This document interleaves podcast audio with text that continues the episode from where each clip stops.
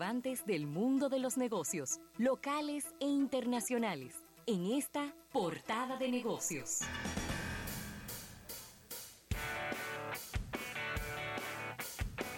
Bien, vamos a agradecer esta portada de negocios a nuestros amigos de Banco Activo. Dinos qué necesitas, estamos para escucharte en Banco Activo.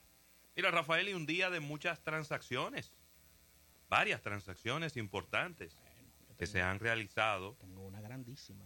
Se han realizado en el día de hoy. Es que eh, General Electric, que lo habíamos comentado hace unos cuantos eh, meses, semanas atrás, que estaba en un momento, vamos a decir que definitorio de su historia, porque está tratando de enfocarse en las áreas que más rentabilidad le dan a la empresa.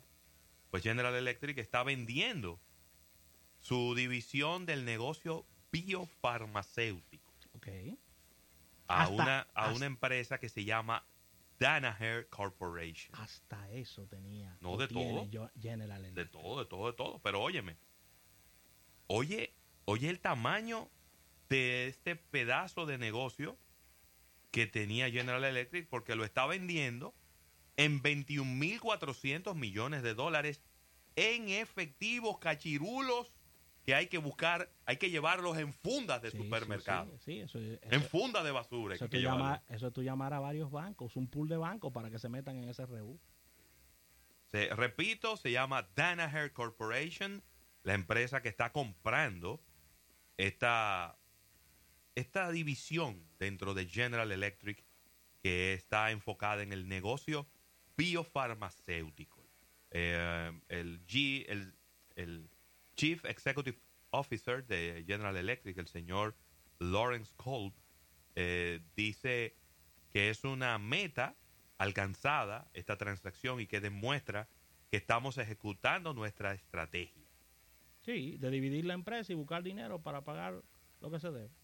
Ellos, Danaher dice que espera financiar el acuerdo con unos 3 mil millones que le dio una, una firma y que lo demás en la otra parte la tiene parece que en, efectivo. Parece que Danaher tiene los juegos pesados, Sí, no tiene que- problema. Parece que el bolsillo ha prolongado. no tiene, no tiene problema. Así que ahí está esta transacción importantísima que se está dando en el día de hoy, que Hay parece que ya tenía días. Hay que dar una revisadita de cómo amanecen las acciones de estas empresas en el día de hoy.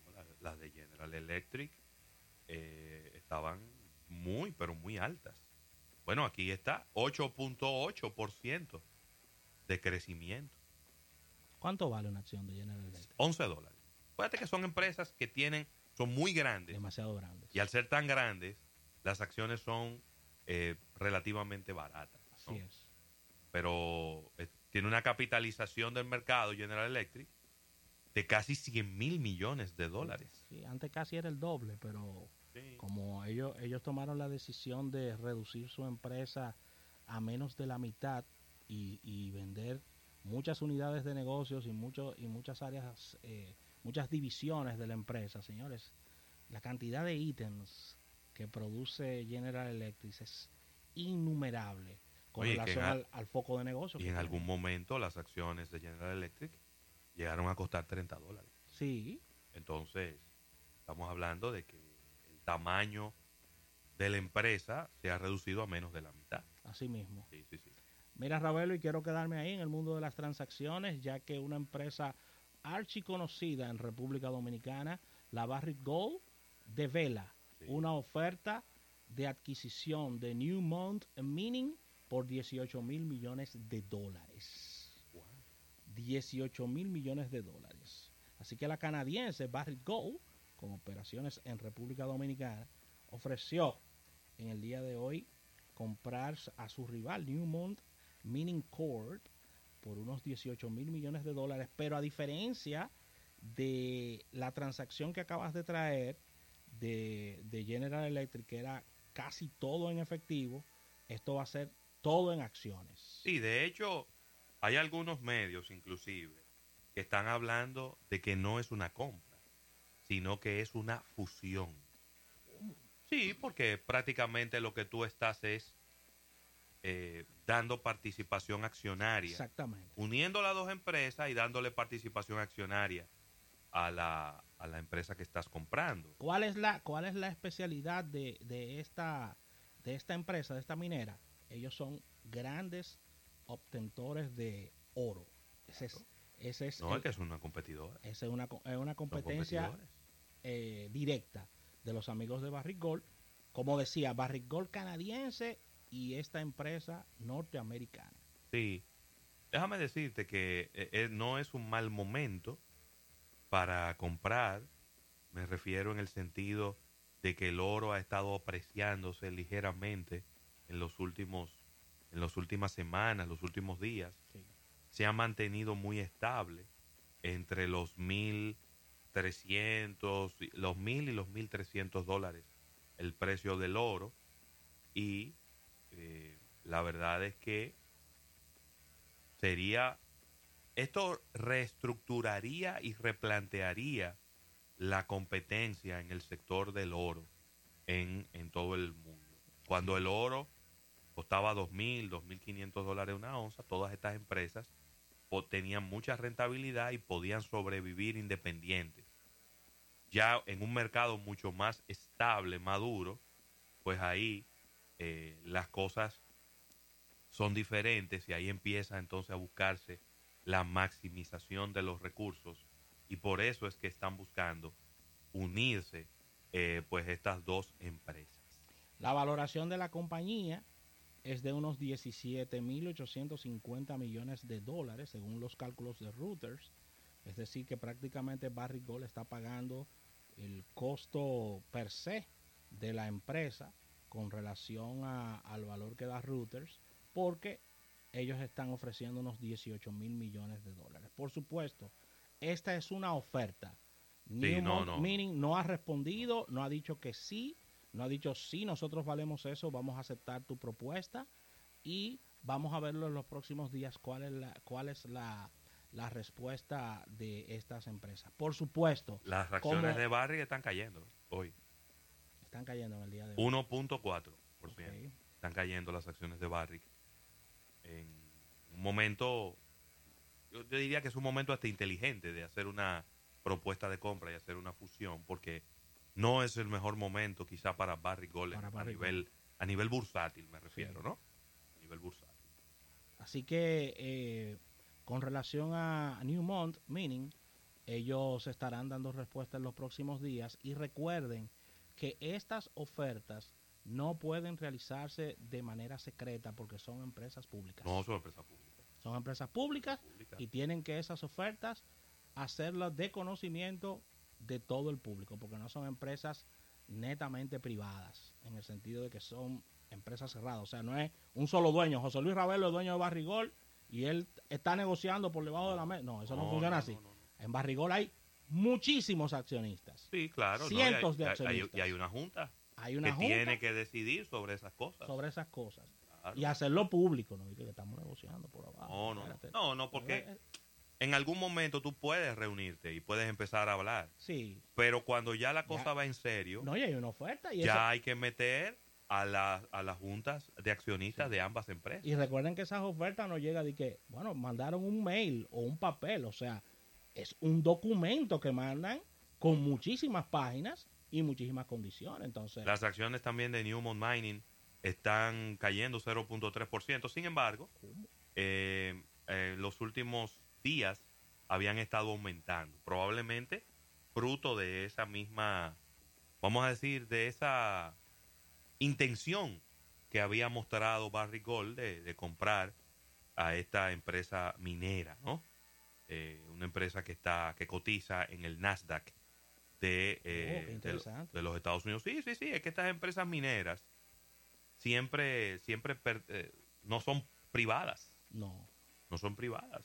Para dar un poco de tranquilidad, son empresas públicas. son empresas públicas. Mira, Rafael, y eh, malas noticias, tanto para Amazon como para Walmart en el mercado de la India, ya que ha trascendido que la India estaría tratando, el gobierno de la India estaría tratando de poner algunas restricciones a estos grandes emporios del comercio electrónico, repito, Amazon y Walmart, algo parecido a lo que ha hecho China para darle prioridad y para fomentar el crecimiento de sus propias empresas. Sí. Eh, hay un, ya una propuesta, un draft, que fue publicado el pasado sábado y que estaría proponiendo de que todas estas empresas que vayan a competir en la India, en el sector del comercio electrónico, tendrían que tener sus servidores dentro del territorio de la India, en vez de tenerlo fuera. Esto, esto es lo mismo que ha hecho China y por eso ha crecido tanto Baidu, Alibaba, Tencent, entre otras empresas que han ido creciendo significativamente porque eh, todas estas empresas, vamos a decir que no son muy proclives a estar moviendo sus servidores y a ponerlos, como quien dice, a disposición del Estado. Entonces, explícale al público, Ravelo, más llanamente. Trataré. Y más, diríamos, al de a pie que entienda. ¿Qué significa poner los servidores en manos del Estado? No, que en cualquier momento. Donde tú tienes unos servidores, por ejemplo, en China, al lado tú tienes un escritorio de una gente del gobierno. Con una computadora y con acceso para entrar todo, en cualquier momento. Entonces pueden acceder a la información y ver lo que ellos. Por lo menos. Qué difícil. Por lo menos, la duda está. Porque los, cuando tú tienes los servidores en Seattle, por ejemplo, en el caso de Amazon, tú tienes que darle acceso y desde Seattle tú dices, no, ¿y quién es ese? Túmbale el acceso. Lo que, lo que se averigua quién es. Túmbale el acceso. Ajá, pero cuando el servidor está en la India, en Nueva Delhi. Entonces, ¿por qué, por ejemplo, los hackers están en China y los servidores están en Rusia? Que no haya manera de que lo puedan encontrar. Para eso. Estoy enseñándole a la gente cómo que funciona la cosa. Pero bueno, eh, parecería que hay eh, una, una corriente que está deseosa de que, por un lado, se hagan cosas parecidas a las que se han hecho en China para dejar que las empresas que son de la India tengan algún tipo de ventaja al momento de crecer dentro del mercado interno de la India. Vamos a ver qué ocurre, porque no es tan sencillo. Eh, el mercado del comercio electrónico de la India, si bien es cierto de que todavía está en una etapa de crecimiento, ¿verdad? Si la comparamos con lo que es el, el, sector del detalle, pero se está hablando de que es un mercado que pudiera alcanzar los 200 mil millones de dólares para el 2026. Ya en el 2017, el comercio electrónico de la India era de 39 mil millones de dólares. Entonces, el crecimiento que hay es tan grande que se, está empezando a preparar un proceso de protección del sector, si pudiéramos llamarle de alguna manera. Ya Amazon ha estado invirtiendo dinero en la India, Walmart también ha estado invirtiendo en la India porque eh, prácticamente compró a Flipkart, que es una empresa de páginas web y de comercio electrónico, pero si ahora el gobierno de la India pone nuevas restricciones para que las empresas tengan que cumplir estas restricciones y estas, estos requisitos antes de poder competir, esto pudiera, digo yo, en cierta medida, frenar un poco el crecimiento del comercio electrónico en este gran país, porque recuérdense que la India es el segundo país con más habitantes del mundo, nada más tiene mil 275 millones de personas. Nada más y nada menos. Yo no sé si ya entre lo que el año pasado y este ya hay 1.300 millones. Tú sabes que son se reproducen muy rápido. Es que hay mucha gente. Y ahí no hay, no hay restricciones como en China, que durante mucho tiempo hubo restricciones para que la gente solo tuviera un hijo. Es cierto. Así se que está, se está pensando volver a, a, es decir, de esa medida revisarla. No, ya se lo revisaron, ya. Y ya, ya se lo quitaron. Ya se lo quitaron. Sí, sí, sí. Lo que pasa es que todavía fue una medida tan fuerte y durante tanto tiempo que se arraigó muy fuerte en la cultura en China. En, China. se arraigó muy fuerte y la gente se acostumbró a familias pequeñas. Pequeñas. Que solamente tienen Uno o dos. uno, como mucho. como mucho dos hijos, Dos hijos. como mucho dos hijos.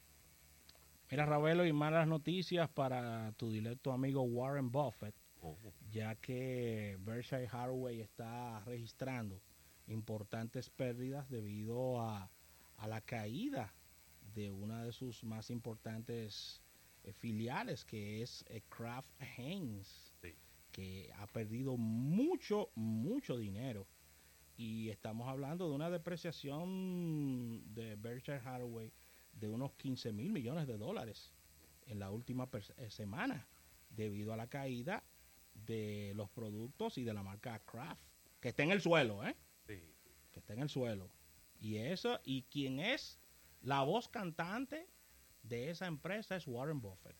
Hay que decirlo. A pesar de que el día de hoy está recuperando parte de ese valor, ¿eh? Qué bueno. en un 1.23%, pero sí, los resultados de...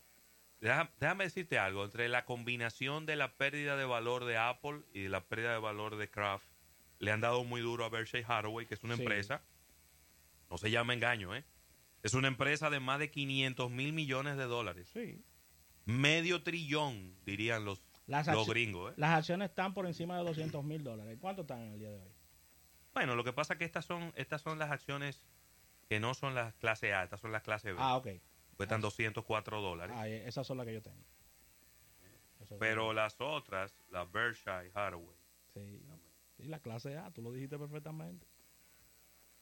Sobre los 200 mil dólares. Así que... Berkshire Hathaway, déjame ver, aquí están las, las 306 mil dólares. Una acción. alta. ¿Qué tú crees, Nelson? Te ponemos una, Nelson. ponemos una accioncita. Una o dos. Es una sola. 306 mil dólares. Una sola acción. Una sola acción. Pero una, una acción clase A. Sí.